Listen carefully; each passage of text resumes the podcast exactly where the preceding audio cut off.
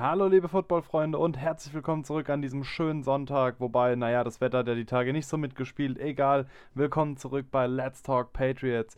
Und ja, jeder Tag bringt uns eigentlich näher an die Season ran. Nicht mal mehr vier Wochen und wir kriegen endlich wieder ein bisschen Football, wenn auch in Form der Preseason.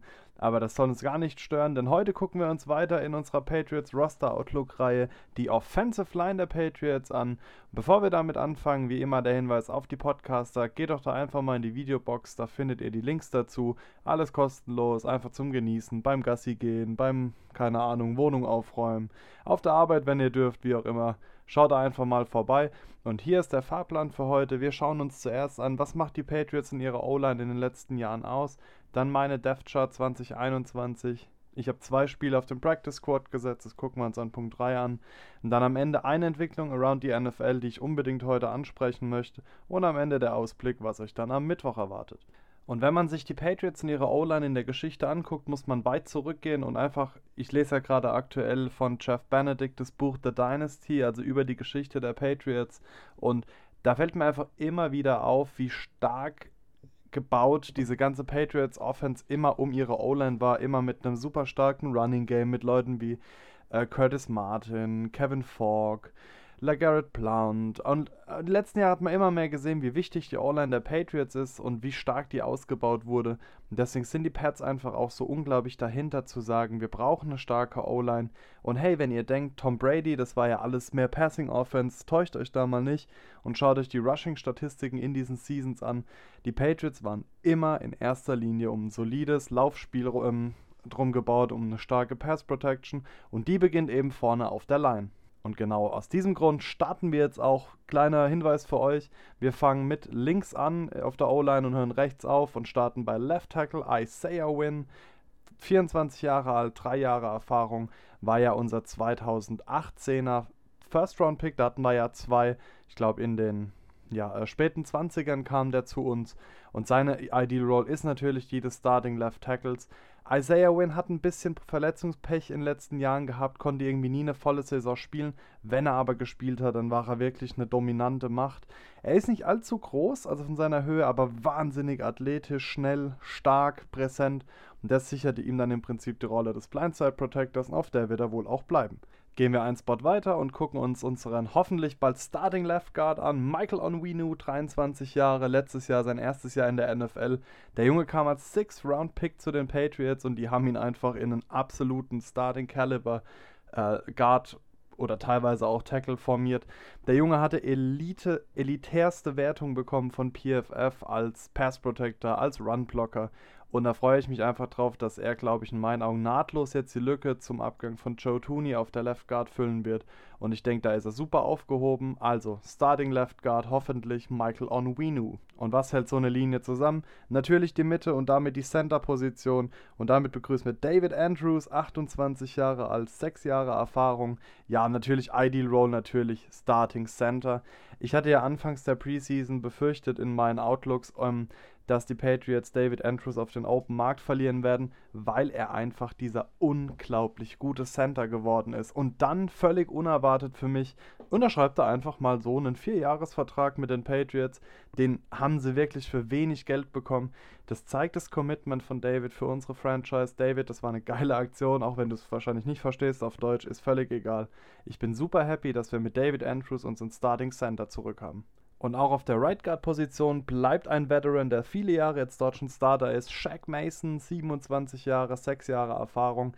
Der hat in den letzten zwei Jahren, finde ich, ein bisschen geschwächelt. Vielleicht hatte das ein bisschen damit zu tun, Systemumstellung, wie auch immer. Vielleicht war es einfach auch mal ein paar Down Years, aber ich glaube einfach, dass du die Erfahrung, die Mason hast und auch die spielerische Stärke, wenn er voll da ist, nicht unterschätzen darfst und als Starting Right Guard eben neben dem Center, und das dürfen wir auf der ganzen Line einfach nicht vergessen, wie wichtig das ist, dass Center und Guard wirklich eine Einheit spielen, die müssen sich in dieselben Richtungen bewegen. Das ist dann genau wie Guard und Tackle. Das ist so eine verschworene Einheit und da freue ich mich einfach auf die Veteran Presence und freue mich eben auf Shaq Mason als Starting Right Guard.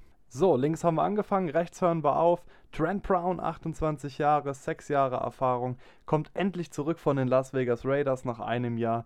Ähm, ja, unser 2,7 Meter großer Hühner auf der Right Tackle Position. Und Leute, glaubt's mir, der Typ bewegt sich nicht wie ein 2,7 Meter großer Mann, der keine Ahnung, ich glaube 160 Kilo wiegt, sondern der bewegt sich so leichtfüßig wie ein Tänzer auf der Line.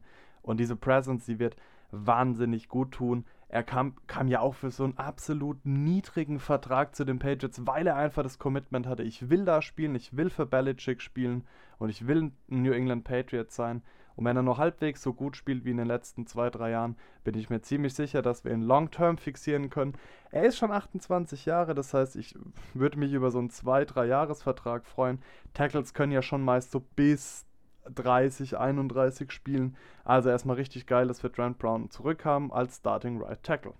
Und natürlich braucht jeder All-Line, weil es einfach so eine krass physisch ähm, beansprucht, beansprucht anspruchsvolle so jetzt Position ist. Brauchen natürlich auch Backups, da habe ich euch drei Stück reingepackt und wir starten wieder in der Mitte. Jetzt bei Ted Karras, unser Eigengewächs, der kommt zurück nach einem Jahr in Miami. Hat ihm wohl nicht so gefallen bei den komischen Dolphins. Wir sind auf jeden Fall happy, dass Ted Karras zurück ist. Und Ted kann, das freut mich so ein bisschen in der Ideal Role, er ist natürlich primär mal der Backup-Center von ähm, David Andrews, war er letztes Jahr der Starting Center in Miami, aber er kann eben auch sowohl Left als auch Right Guard spielen und diese Versatility, die Lead Belichick und ich bin einfach froh, dass wir Ted Karras zurückhaben, um eben da die Lücken zu stopfen, sowohl in der Mitte als auch eins rechts und eins links. Und wen ich ebenfalls wieder im Team sehen will, ist ähm, Justin Herron, auch ein letztjähriger Six-Round-Pick, genau wie Mike Onwenu, 25 Jahre, ein Jahr Erfahrung von Wake Forest. Und ja, Herron hat leider ein bisschen Verletzungsprobleme gehabt letzte Season, hat aber, wenn er gespielt hat, gezeigt, was für ein wahnsinnig guter, instinktiver Tackle und Guard er sein kann. Und eben auch hier seine Ideal-Roll ist eben Backup für Tackle. Ich würde ihn eher auf der rechten Seite tatsächlich sehen, also Backup für... Ähm, ne, für Trent Brown oder eben für Shaq Mason. Da macht er sich einfach gut und ist ein super dominanter, extrem physischer Blocker.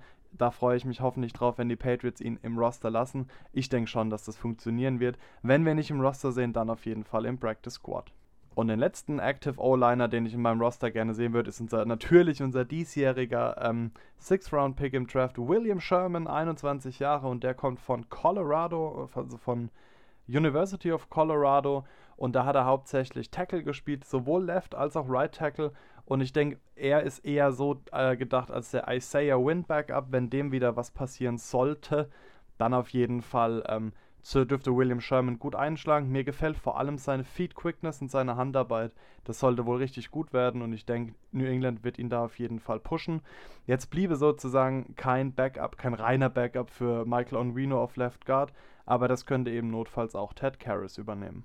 Und eine gewisse Depth in, auf der O-Line ist super wichtig und gerade deshalb habe ich zwei O-Liner noch in den Practice Squad gepackt. Zum einen Jodny Kachust, der war unser äh, puh, 2018, glaube ich, Third Round Pick.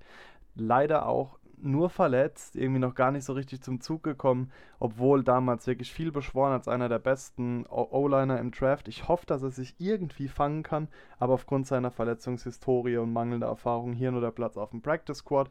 Genau wie Corey Cunningham, den wir letztes Jahr immer wieder mal in Einsatz gesehen haben. Aber hier reicht es wohl auch auf keinen Fall für einen ähm, ja, Rosterplatz. Macht dann also insgesamt 10 O-Liner, wenn man sie alle zusammen addiert. Ich denke, das ist eine gute Zahl, mit der fahren die Patriots meist in den letzten Jahren. Ich habe mich da auch tatsächlich an den alten Rostern ein bisschen orientiert.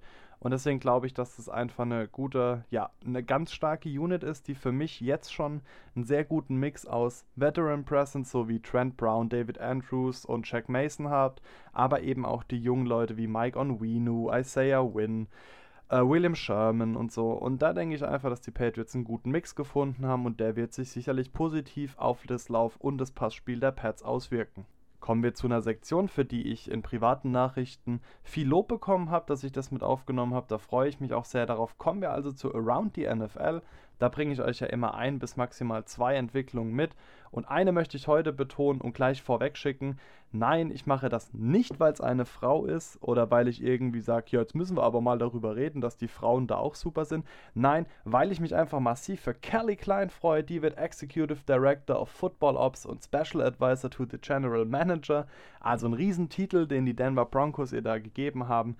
Die Frau ist wahnsinnig gut. Ist eine der besten Scouts in der ganzen NFL, war ja in äh, Minnesota bei den Vikings aktiv und hat sich da wirklich hochgearbeitet. Und ähm, nochmal, ich sage das nicht, weil ich jetzt hier irgendwie so eine ja, keine Ahnung, äh, sag, so, jetzt schaut mal endlich eine Frau. Nein, sondern weil ich das einfach eine coole Entwicklung finde, dass die Broncos sich da jemanden gesichert haben, der einfach wahnsinnig gut ist. Und sie ist ein richtig, richtig guter Scout. Sie hat jetzt bei den Broncos so ein bisschen die Rolle, die Nick Casario hatte in äh, New England, also so ein bisschen der, sag mal, die Chefin der, der ganzen Scout-Abteilung.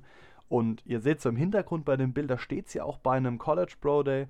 Also, ich finde es richtig cool für Kelly Klein, dass sie diesen Titel hat. Natürlich sage ich mir auch, ich würde mir da wünschen, wenn da vielleicht eine gewisse Signalwirkung auch losgeht. Ähm, dass vielleicht da einfach mal auch der Frauenanteil größer wird in diesem doch eher männlich dominierten Sport. Aber nichtsdestotrotz Kelly Klein für mich hier wirklich Vorbildcharakter, weil sie einfach so eine unglaublich gute Scout ist. Und ich sage euch ganz ehrlich, sie war ja ein bisschen auf dem offenen Markt, äh, hat ja gesagt, sie wird gern von Minnesota weg.